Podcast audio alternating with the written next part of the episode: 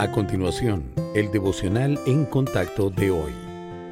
La lectura bíblica de hoy comienza en el versículo 16 de Juan, capítulo 6.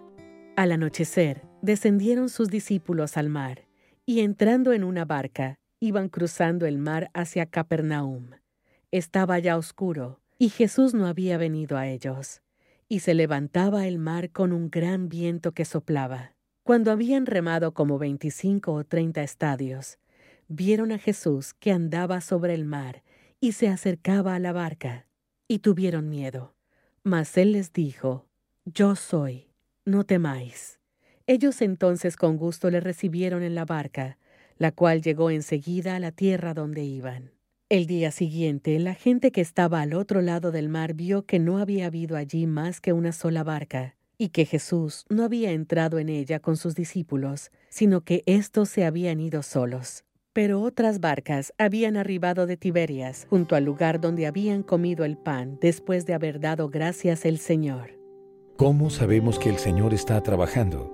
A veces vemos una demostración dramática, como la separación de las aguas del Mar Rojo para los israelitas. Otras veces parece que no está haciendo nada, como cuando el Señor Jesús se demoró en visitar al hermano enfermo de María y Marta. Nuestro Padre nos ha dado al Espíritu Santo para ayudarnos a reconocer su presencia y su trabajo, pero discernir la actividad de Dios también requiere paciencia, ya que el Señor opera de acuerdo con su calendario, no con el nuestro.